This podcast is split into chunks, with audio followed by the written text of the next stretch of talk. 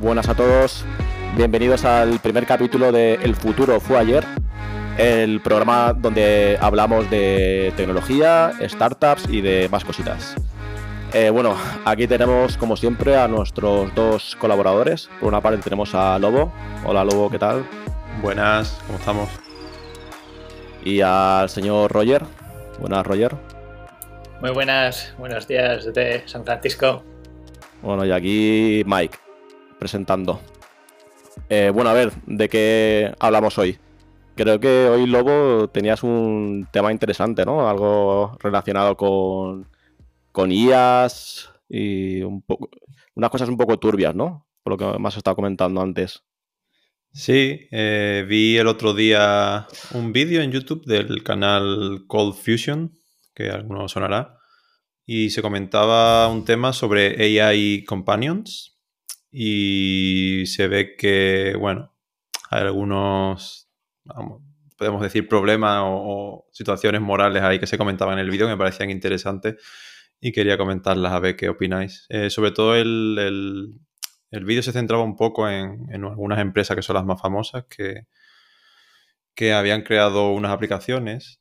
Creo que una se llamaba Réplica con K, la aplicación, que lo que hacen es generar inteligencias artificiales que te sirven como amigos o como una pareja y se va construyendo una personalidad en esta inteligencia artificial con respecto con lo que está cuando estás hablando, ¿no? Con esta esta aplicación se va como generando una personalidad o una tal que al final te haces como una amistad o una pareja. Y... ¿Va a decir algo? Sí, esto me recuerda un poco a, a la película esta como era Her, ¿no? O al capítulo este de Black Mirror, que se muere su marido y lo reconstruyen y tal, ¿no? O sea, es como de, de ese palo, ¿no? Sí, de hecho, esos eran los, eh, los ejemplos también que ponían en el, en el vídeo. Y la. Sí, la, creo que la, empresa esta réplica, que la había empezado una, una chica porque se le había muerto un amigo suyo en un accidente o algo así. Y empezó a, o sea, recabar. Es, lo mismo, ¿no? Es una historia súper partida, ¿no? Sí, algunas veces, tú sabes, la realidad supera la ficción, ¿no? Que se dice. Y la, chica esta empezó a recabar información del amigo, ¿no? De conversaciones que habían tenido, eh, fotos que tenían, lo fue metiendo como datos en la inteligencia artificial y así fue recreando la personalidad de su amigo que había fallecido. Y empezó así y al final se dio cuenta que, supongo que se dio cuenta, ¿no? De que es algo que podía tener un mercado y sacó una aplicación ya como más generalista donde ya podrías tú entrar y crearte amigos, ¿no? es curioso. Uf. Y entiendo que a nivel tecnológico por, dentro, ¿cómo funciona? Que es, entiendo que es algo partido a GPT-3 o... Eh, sí, bueno, según comentaba, habían desarrollado su propia inteligencia artificial. No sé tecnológicamente a qué nivel de profundidad o cómo de distinto sería de GPT-3.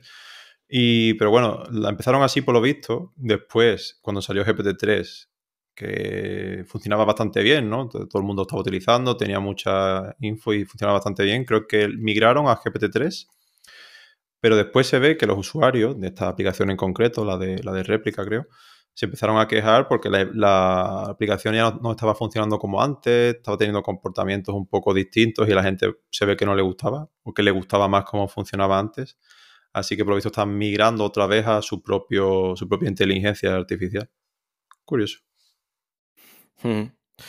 Bueno, la verdad es que es una cosa de la que surgen bastantes dudas, ¿eh? Porque, bueno, por una parte el aspecto moral y ético, mm, bueno, a ver, bueno, podría ser un debate, ¿no? Luego también el tema de los derechos, ¿no? Porque el tema de como de recrear una personalidad filtrar todo ese tipo de mensajes privados y recrear como un alter ego virtual de una persona eh, fallecida, igual vulnera los derechos de esa persona, esos, derechos a quien pertenecen.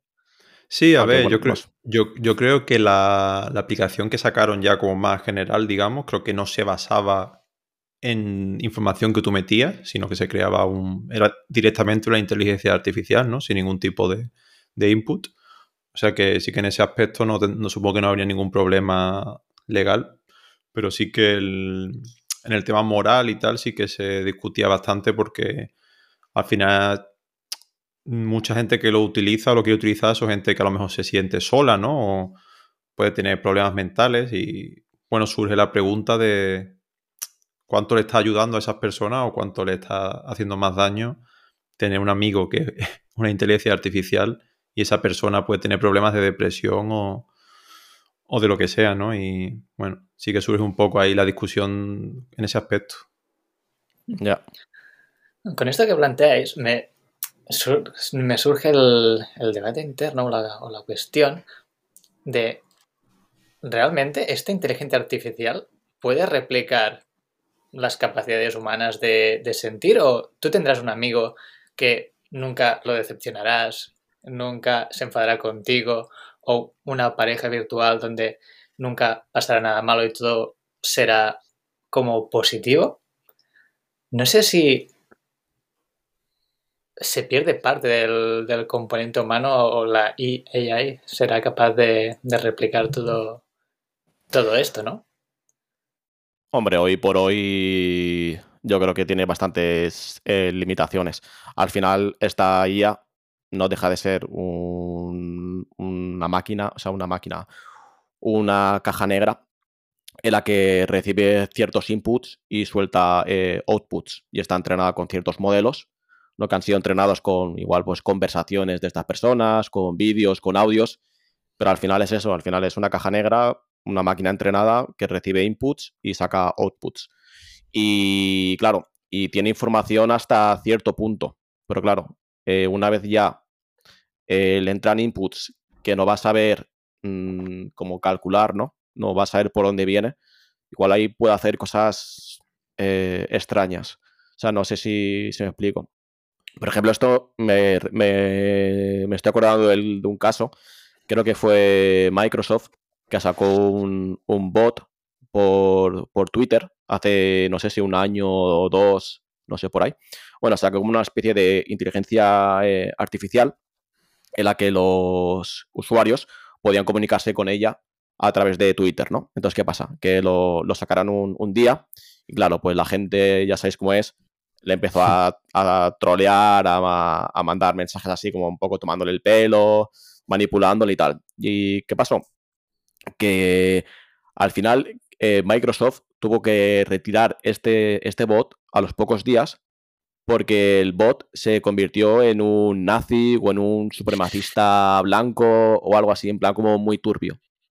Porque bueno, claro, le estuvieron troleando, le estuvieron metiendo inputs, estuvieron entrenando un modelo tal, y al final pues el, bot salió, salió por ahí. Entonces, claro, a nivel de, marca para, Microsoft, claro, tenían un bot que estaba soltando cosas un poco eh, moralmente discutibles, ¿no? Entonces, pues eso, y es que al final es, peligroso porque, claro, tú, es que ya te digo, al final es una caja negra que es complicado, tal y como está planteado actualmente, es complicado establecer en, esta, en este bot una serie de códigos éticos o morales sobre los que eh, regirse. Entonces, claro, es peligroso usar este tipo de, de tecnologías para, para, o sea, para ayudar a personas, igual que son personas que están con problemas psicológicos o, psiquiátricos, pasando momentos complicados.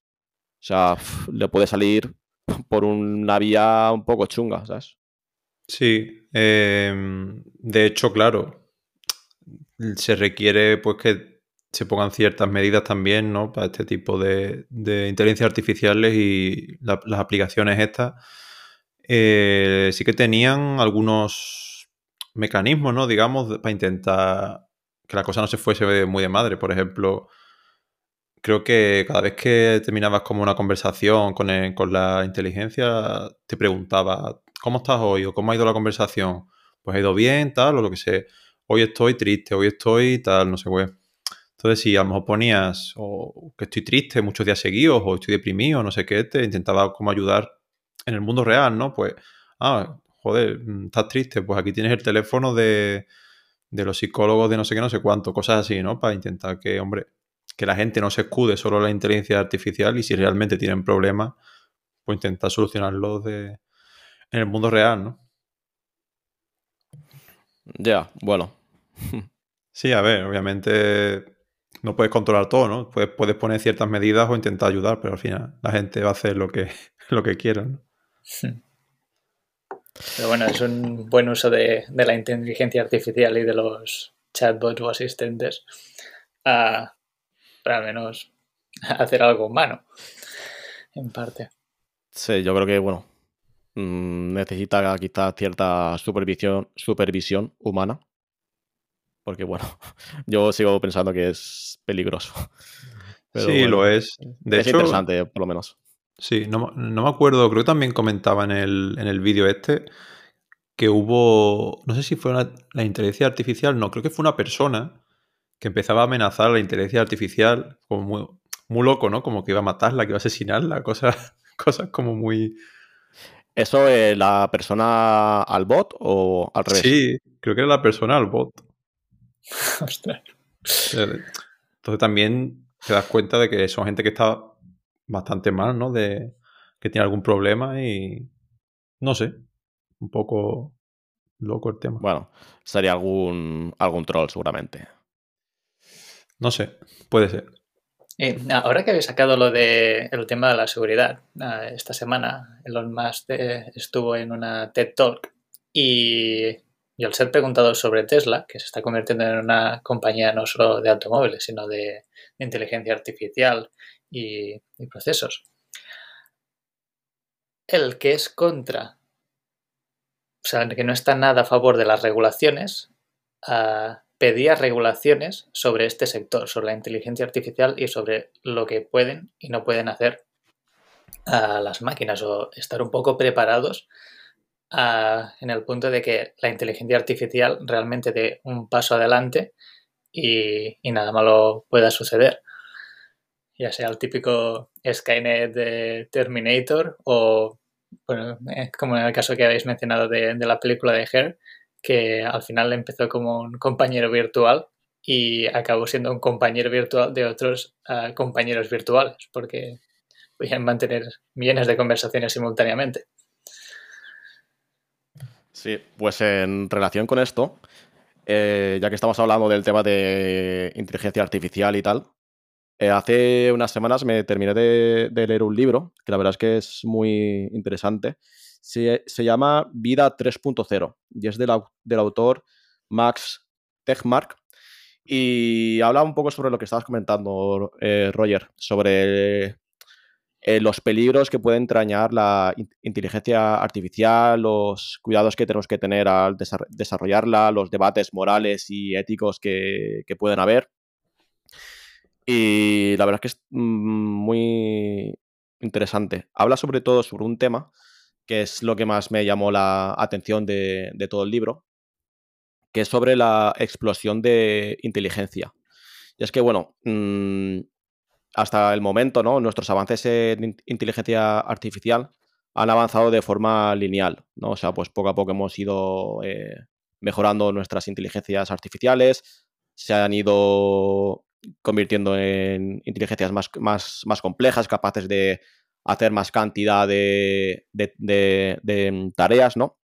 Pues, bueno, ya vemos que son capaces de, resolver eh, tareas muy complejas como, yo que sé, jugar al, al StarCraft o, o, al juego este chino, que no sé cómo se llama, es que es como el ajedrez, pero más el sí. Go, ¿no? Sí, que supuestamente es como un juego súper complicado, ¿no? Sí, creo que Pues sí. bueno.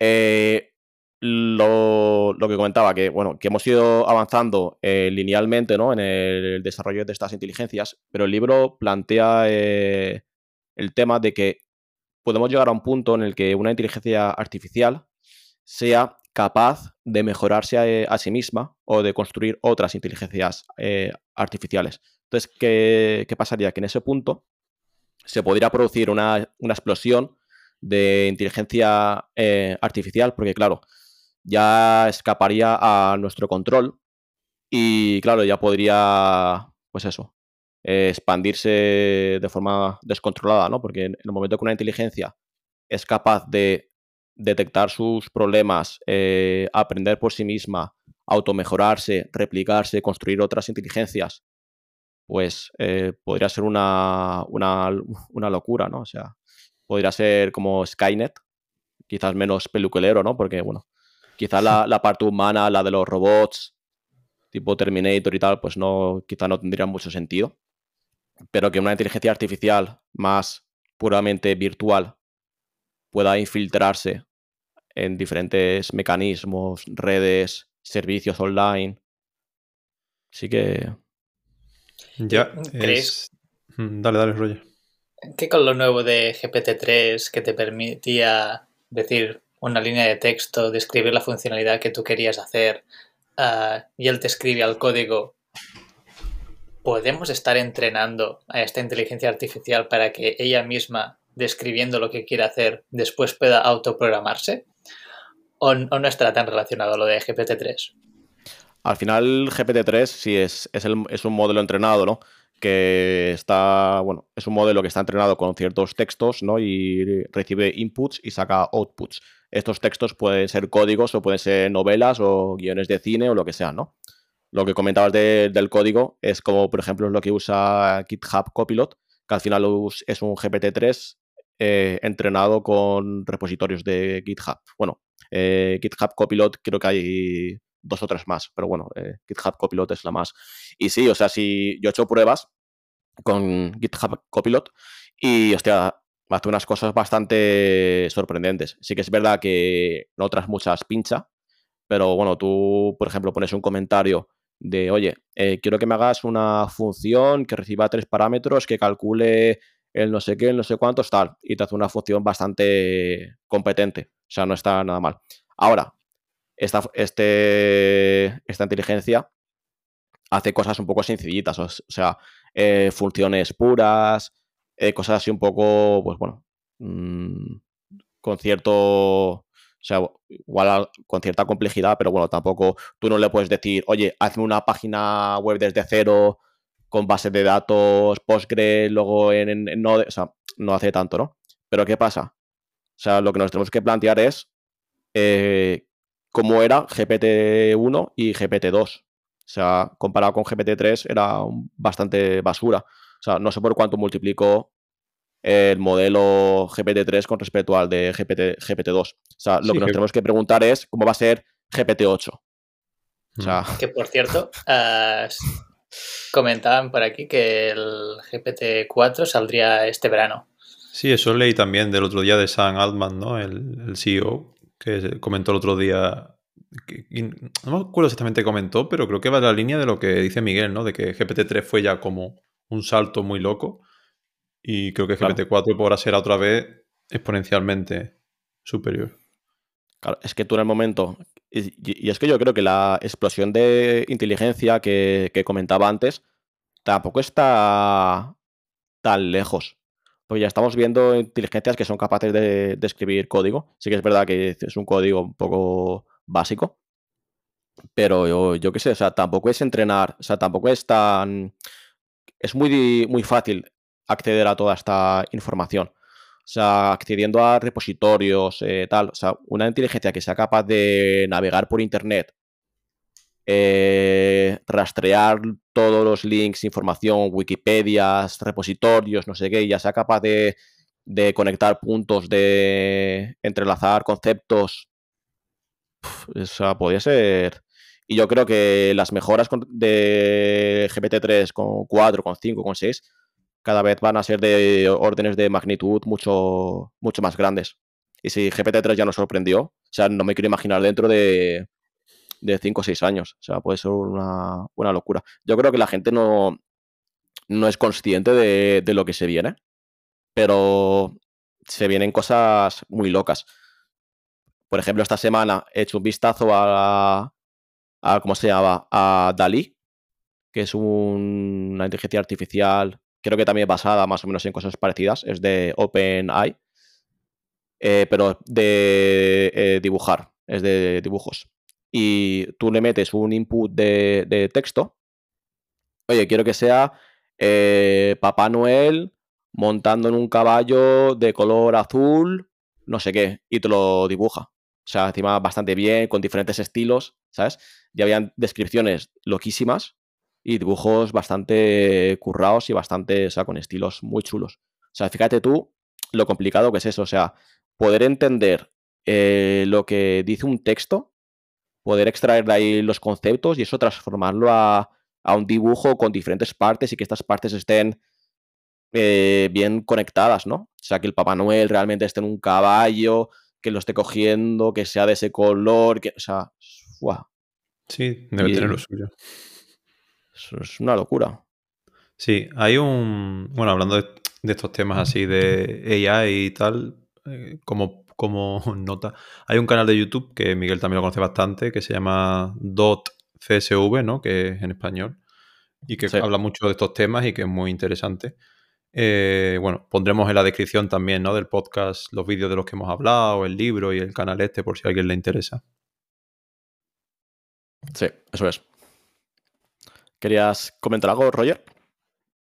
Ah, y- iba a decir, yo- de hecho, yo hice pruebas con lo de Wally, ah, pero ah, en ese momento de- dejaba un poco que desear. Pero creo que esta semana justamente también Sam Altman publicó la nueva versión de DALI con sus diseños estos nuevos sorprendentes. Había un conejo de estilo británico en un aire, bueno, de otra época que la verdad que si es capaz de hacerlo en la descripción, es una pasada. Yo las pruebas que, que hice ah, no me acabó de funcionar.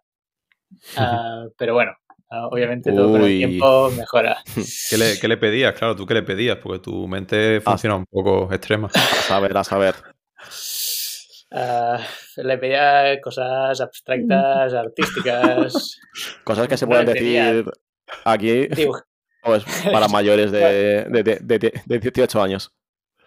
No, no, no, no eran de, de ese estilo, pero no, no era el típico dibújame o Una casa. quiero claro. una silla con forma de abocado, que son ejemplos de que había visto, ¿no? Sino ah, hazme un abstracto de un dragón ah, en unas montañas. Y en, en ese aspecto sí que igual ah, le costaba.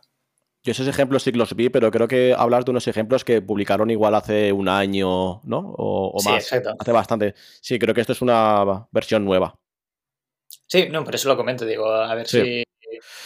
si, Sí, la liberan y, y puedo probar con esta nueva versión las evoluciones Sí. que La verdad que estaría bien trastear. Bueno, Una, una pregunta.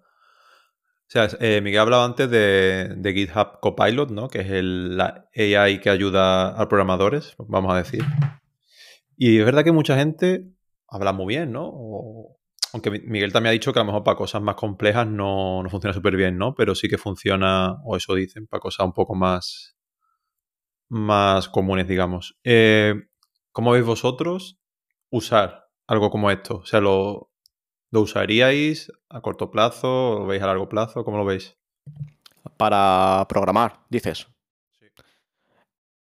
Eh, no sé, Roger, ¿tú qué opinas? Yo tengo una opinión, o sea, yo lo he intentado, ¿eh? pero si quieres luego te, te comento. La verdad, no lo he probado si funcionase. Ah, obviamente, todo lo que simplifique tu workflow en tu día a día, pues bienvenido sea. Aunque también es cierto que al menos viniendo del mundo mobile, ah, cada vez más que con UI es declarativo, cada vez menos líneas de código. ah, entonces, ya simplificar más, no sé si, si se puede llegar a hacer, pero sé que una descripción pudieses montar toda una UI o que te cogiese de una imagen de un diseñador, ah, que de hecho me suena que hay ah, proyectos que intentan hacer esto, ah, de que de un diseño de UX te crea las pantallas y te, y te crea la, la UI. Pues para mí estaría genial. Lo que pasa es que pienso que aún estamos un poquito lejos. No lo veo en los próximos dos años que sea posible. Bueno, pero para mobile tampoco necesitas mucho, ¿no? Mobile es mucho de drag and drop, eso lo hace cualquiera, ¿no? ¿Cómo os La- gusta los que venís del la- mundo web? La pregunta que me hago yo es, eh, ¿cómo afectará esto al trabajo, ¿no? Al trabajo de los desa- desarrolladores. Porque bueno, actualmente es una posición que está bastante bien pagada, bueno, pues está bastante bien, ¿no? ¿Crees que esto puede, podría generar paro o podría bajar los sueldos? Ese sí que es verdad que es un tema que siempre se discute, da igual el, el sector, ¿no? Siempre se discute si la automatización, la inteligencia artificial, las máquinas van a quitar puestos de trabajo. En este caso en concreto de la programación, yo diría que a corto plazo no, a corto o medio plazo no. Es lo mismo que, que se lleva comentando años con, la, con las plataformas de generación de webs, ¿no? Ah, sí, bueno, se, entras en esta página web y haces drag and drop, te generas tu página web, tu tienda, tal. Tiene un mercado, obviamente, hay un nicho, un nicho grande, supongo, que usan este tipo de plataformas y que ayuda a gente que no sabe mucho de programación. Pero después está la otra parte, que son soluciones mucho, que son soluciones más complejas, son soluciones más eh, específicas, que yo creo que seguirá haciendo falta personas detrás, al menos al corto medio plazo, es mi opinión. Más, más, a largo plazo ya, pues no sé cómo, no sabemos cómo de loco se va a volver la, las inteligencias, quién sabe. Yo creo que el, debate este de que las máquinas nos, nos van a quitar el, trabajo es un debate que seguramente existe desde principios del, siglo XX, ¿no? O, antes, ¿no? Con las primeras imprentas, las primeras máquinas de, tejer automáticas, ¿no? Que es un debate, bueno, que se, que se seguirá dando, ¿no? Eh, el tema de si hay, bueno, has dicho que igual puede ayudar a, a, juniors y tal. Yo creo que igual todo lo contrario, ¿eh? O sea, no sé si le hace un favor a un programador junior el hecho de que escriba un comentario que le dé al, intro y que se le ponga ahí un tronchaco de una función de 20 líneas que se le haga todo. O sea, mm, al final nos podemos convertir, o sea, pueden generarse una nueva eh, hornada de programadores que realmente no tienen ni, idea de, cómo programar, ¿no? Que, que, solo saben cómo escribir comentarios perfectos para que el GPT-3X los entienda y se los, los acabe transformando en una función, ¿no? O sea, al final el, programador debe ser capaz de eso que se le ha generado, poder eh, comprobar si está bien escrito y, bueno, pues entonces... Nuestra generación aprendió a programar, hemos aprendido a buscar en Stack Overflow, pues ellos aprenderán a... que, al final no deja de ser un poco parecido, ¿eh? al final lo que te hace el troncho de, código que te pone al final es un poco, sí, es un poco como si lo buscases en, en Stack Overflow. Yo, mi, mi opinión, bueno, yo lo, he, yo lo intenté, o sea, he probado GitHub Copilot y creo que probé también otro, que no me acuerdo ahora cómo se llama. No sé si era Cloud. No, Cloud, no, ¿cómo era? No me acuerdo. Pero bueno, era parecido. Creo que era, era peor incluso. incluso, ¿sabes? ya, ya da una, una pequeña pista.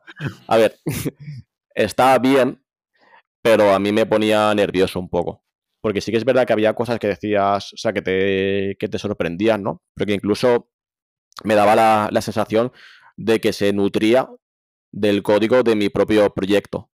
Sea, igual encontraba referencias con nombres de otros archivos y tal, ¿no? Y entonces había cosas que estaban bien. Pero eh, sí, que es verdad que había muchas veces que metía la pata bastante.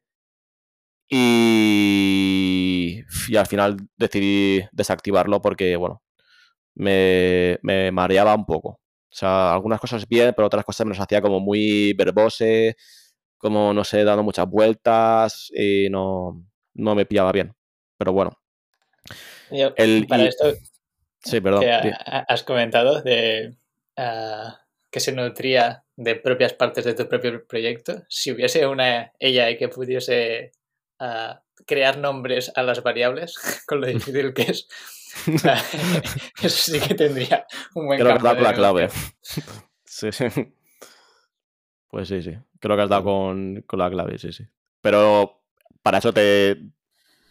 Yo creo que tendremos que esperar a GPT 8 o 9 por lo menos. Porque no, no creo que tengamos la tecnología necesaria hoy por hoy para eso. Porque, claro, tiene que llegar un punto que te fíes tanto de la inteligencia que no te haga perder el tiempo de revisar todo, ¿no? Pues si claro, lo que tú haces, ¿no? La generas y ahora tienes que echar un rato revisando lo que ha hecho. Si lo ha hecho bien y tal, al final tampoco te Bueno, está pues- solucionando.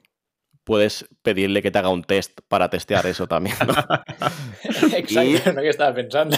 Y, y ya hemos vuelto al principio, ya hemos vuelto a una inteligencia capaz de generar inteligencia y comprobar a sí misma que ha sido bien, bien generada, ¿no? Ya el, el círculo ya lo tenemos cerrado. Eh, Pues bueno, sí, la eso que- es otro approach, ¿no? El- tú creas el, el propio test y la inteligencia tiene que crear la, la función para que ese test sea, ah, sea successful. el, el test del test, ¿no? Bueno, no, que, Test, que- que pase el test en general. Test Driving sí. Development by AI, ¿no? Exacto. Oye, pues eh, yo creo que eso sí que tiene futuro, ¿eh? De hecho, eh, eh, yo he trabajado con eh, Cucumber, que bueno, no es exactamente eso, pero bueno, al final es, no deja de ser eh, escribir test de forma con un lenguaje natural, ¿no? En plan, oye, haz clic aquí, cuando haga clic aquí, tiene que mostrarse este botón con esta información, no sé qué, no sé cuántos, ¿no? Al final escribes ese test, pues eso, como si, se lo, como si lo estuvieras explicando a tu, a tu madre. Pues un conversor de eso a test, yo eso sí que lo veo guay. Porque, bueno, eh, Cucumber para que funcione eso, pues claro, luego tienes que programar tú todas las frases. O sea, tienes que explicarle que cuando dice la palabra haces clic en el botón X, realmente es que es un, es un botón con el ID no sé qué. O sea, tienes que, claro, ese Mm. lenguaje natural lo, lo tienes que hacer tú más explícito en, en código, ¿no? Pero bueno, que eso lo, lo hiciese una IA, eso estaría... Igual tenemos un proyecto por ahí pendiente. ¿eh? Ya, ya existirá seguro, cosas parecidas. Le podemos echar un vistazo, pero bueno, es interesante eso. Bueno, que salgan, que salgan cositas, ideas de negocio, siempre, siempre está interesante. Vale, pues ¿queréis comentar algo más? Mira, pues cambiando ya un poco de, de tercio, eh, quería comentar una noticia que saltó a la palestra eh, la semana pasada y es el tema de los NFTs, la burbuja de los NFTs. Hombre, qué buen tema. ¿Qué os parece el tema? ¿Controláis vosotros de NFTs? ¿Controláis del mundo cripto, blockchain? ¿Tenéis inversiones? ¿Os lo creéis sobre todo? ¿Pensáis que los NFT son el futuro, que están aquí para, para quedarse? ¿O creéis que son las, las amapolas del siglo XXI? Yo creo que son las amapolas, o al menos en el momento actual, hasta que no haya una plataforma ah, donde tengan sentido y no haya una cross compatibility en, en todas ellas. Pero se tiene que decir que ah, son un excelente conversation starter aquí en el valle. Y, eh, y la traducción de eso es... Y que es muy fácil preguntarle, hey, ¿tú vas a comprar ah, Bitcoin ahora que ha caído? ¿Has visto el nuevo precio de los NFTs? ¿Has visto esta nueva colección que ha salido? Mm, Todo el mundo habla de esto, todo el mundo puede decir algo, entonces mm, es una excelente manera de, de O empezar sea que a ahora en, en Silicon Valley es el tema candente, ¿no? NFT, blockchain, ahí es donde está el dinero ahora, ¿no? Bueno, es todo el tema metaverso, si rodea estas palabras, ya Ya. está, está calentito. Sí, el tema metaverso sobre todo, ¿eh? Yo creo que ya se- todas las empresas ya se están apuntando al carro del, del metaverso. Ya es un una, eh, apéndice ya que le ponen a, a todas las empresas. Ya todas son metaverso. Ya tienen cualquier cosa que te conectas online ya metaverso. Ya, ya cuando bueno, se empieza son- son a de- a desvirtuar un poco el, el término, ¿no? En sí, que ya Sí. empieza a usarlo. Un poquito. Pero bueno, pues bueno, eh, en relación con los NFT, la noticia que os quería comentar es que un emprendedor llamado Sina Stavi, eh, que bueno, me metió en su, en su LinkedIn y en su LinkedIn eh, pone que es CEO de Bridge, que por lo visto es una empresa, creo que adquirida por Oracle. Bueno, no lo sé seguro, pero bueno, es una empresa que trabaja con blockchain y tal, ¿no? Está, pues, es un emprendedor de éxito con bastante dinero, por lo que os voy a comentar luego, que se de- dedica pues al mundo blockchain, ¿no? Bueno, pues este emprendedor compró en marzo del 2021 el primer tweet, ¿vale? El primer tweet del, del fundador de, de Twitter y era un tweet que decía simplemente just setting up my Twitter. O sea, estoy aquí seteando mi, mi Twitter, ¿no? Es el, el primer tweet que se, que se eh, publicó. Y lo compró en su momento, en marzo de 2021, por 1.630,6 Ethereum. Que esos son al cambio de aquel momento 2,6 millones de euros, ¿vale? Uf, O sea, nada mal, ¿no? Bueno, aunque bueno, pues, mirando por otro lado, o sea, sí, sí que considero que es un producto interesante, ¿no? O sea, al final no es una foto de un monito, ¿no? Que bueno, luego hablaremos de, de- de los monitos, que también Sí, exacto, que para mí el concepto de los monitos tiene sentido, pero ya lo tocaremos. es interesante. Pero que bueno, que esto al final sí que es, sí que es algo único, que joder, es una plataforma eh, como Twitter, el primer tweet de su fundador. Bueno, a que bueno, también podemos entrar a, a- a debatir que es un NFT, que también está un poco, el, el concepto es un poco también abstracto, pero bueno. La cuestión es que lo compró por 1630 Ethereum, eh, 2.6 millones de euros. Y bueno, pues con toda la fiebre hasta que hay, ¿no? Que está subiendo todo como, como la espuma, ¿no? También por el FOMO que hay entre todo el público en general, ¿no? Eh, sobre en, en todo lo relacionado con el mundo blockchain. Pues lo intentó subastar por nada más y nada menos que 48 millones de dólares. uf. De 2.6 a 48. Eso sí, decía que donaría el 50% a una ONG. Vale, bueno, al final se quedaría con 24 millones de los 2.6 que metió, que bueno, no está Ni nada, tan mal, nada ¿no? mal. Sí, 20 Bueno. de ganancia. Pues eso, lo puso a subasta por 48 millones en OpenSea, que bueno, Op- eh, OpenSea es como el marketplace más, popul- más popular de, con- de compraventa de NFTs. Y recibió varias ofertas y la oferta de mayor cantidad, ¿sabéis de cuánto fue, más o menos? Bueno, ya Pues lo no habéis sé. leído, ¿no? Ya, ya lo sabréis, ¿no? No, pues sí, la como por 100 40, pues. o- Sí, pues fue de 280 dólares. No 280 mil, no 280 millones, 280 dólares. O sea, un 0,009% de lo que le costó. Wow. ¿Qué os parece? Esa fue la mejor oferta que recibió. Sí. Claro, el tío lo compró por dos y pico, lo intentó vender por 48 y recibió la friolera de 280 do- dólares. Pues. ¿De eso se habla en Silicon Valley o qué rollo? No he escuchado nada al, re- al respecto, pero sí que tengo mi opinión, ¿no? Y es que ah, también entrando un poco en el tema de, de los monitos ah, que has comentado, ah, el arte es arte y el arte es subjetivo. El arte, un cuadro vale lo que vale porque alguien está dispuesto a pagar eso por ello.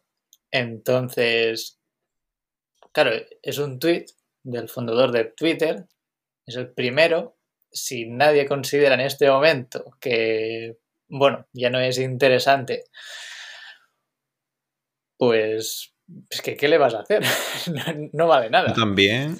Con las burbujas, sí, perdón. eh, digo que con las burbujas pasa esto. O sea, los precios van, van subiendo por el, por el FOMO, o sea, por el fear of missing out, ¿no? Por el miedo de, de quedarte fuera. Entonces, claro, la gente compra porque mm, piensa que va a subir y sigue subiendo y sigue subiendo y sigue subiendo. Y todo está muy bien. Eh, la fiesta está muy bien mientras la música suena. Pero cuando la, cuando la música se para, es cuando la gente dice, hostia, ¿qué hago con eh, bulbos de amapolas aquí? O sea, que esto, esto no vale 5 millones, esto no, no vale nada realmente, ¿no? Y es cuando ya el mercado se, pues se viene abajo porque, bueno, se basa todo en un mercado que no tiene sentido, ¿no? Y igual esto, igu- igu- igu- igual esa es la primera piedra, la primera señal que hay en el mercado de que la música se está apagando. Y pues no sé, igual esto hace que la burbuja explote. Y comentando simplemente así un, un apunto rápido sobre lo que has comentado de los, de los monitos, ¿no? Las famosas las famosas colecciones de NFT de los monos, ¿no? La de Board Ape Yachts Club. Pues estos han movido eh, 3.000 millones de dólares en transacciones. 3.000 millones de dólares. Y claro, eh, supongo que estos NFT están bajo un contrato en el que la propia empresa se queda una, parte de la, de la, transacción. O sea que ha sido un negocio interesante. Y si te metes en OpenSea y ves precios, verás que, hostia, hay algunos que están, valen medio kilo, un kilo y pico. Nada mal. en este caso lo, veo distinto y es lo que quería comentar. Ah, porque se ha creado todo ah, una herramienta de marketing. Todo el mundo conoce a los monitos de los NFTs porque es como lo más sonado, ¿no? Eh, entonces, hubo marcas, mm, me parece recordar que Adidas uh, compró la participación o otras compañías de, marihuana aquí en, Estados Unidos que pagaron royalties por poner la cara del monito en sus productos. Entonces, tú no tienes un NFT, solo una imagen de algo que te pueda inspirar o que tú quieras tener el ownership, sino que tienes algo que tiene un valor comercial, que marcas pagan por usar ah, tu propiedad intelectual para sus fines. Entonces, en este aspecto sí que le veo a un negocio detrás o sí que pueden tener un valor. Que el valor sea exagerado versus ah, lo que obtienes por los derechos de copyright o de explotación. Bueno, eso es otra cosa, eso ya es más parte, parte de negocio. Pero ah, está la opción de generar dinero directamente ah, con estos NFTs. Eh, Sí, lo que iba a comentar con respecto al tema del tweet, ¿no? que creo que Roger ha dicho que, el arte al final vale lo que se quiera pagar por él, ¿no? Mm, claro, yo tampoco sé mucho de arte, pero lo que ha hecho este, este hombre, ¿no? Que ha comprado el tweet y lo ha puesto a la venta por no sé cuánto por ciento más, al final es pura especulación, ¿no? O sea, eso no, no sea que, el arte no sé a qué nivel de especulación se mueve en arte, pero si tú eres un coleccionador y compras algo de arte, a lo mejor te lo va a quedar unos años, a lo mejor en unos años lo vende o tal. Pero si este tío ha comprado el tweet por 2 millones y, en X meses o ni, en un año lo quiere vender por 40, porque quiere aprovecharse que el mercado está un poco movido, se está hablando mucho de los NFT, eso es pura especulación, ¿no?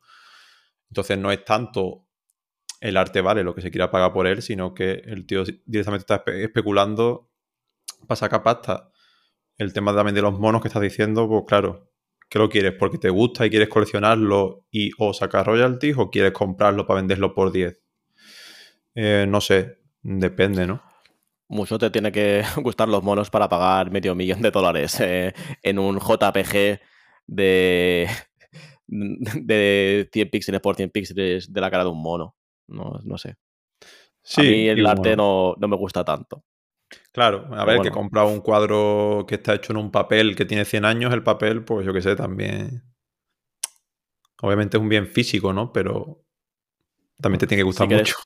Si queréis, podemos debatir otro día sobre el tema de los NFTs, porque es muy, muy interesante el, el, concepto NFT, que es exactamente. Porque ya sabemos que es un Not Fungible Token, ¿no? O algo así.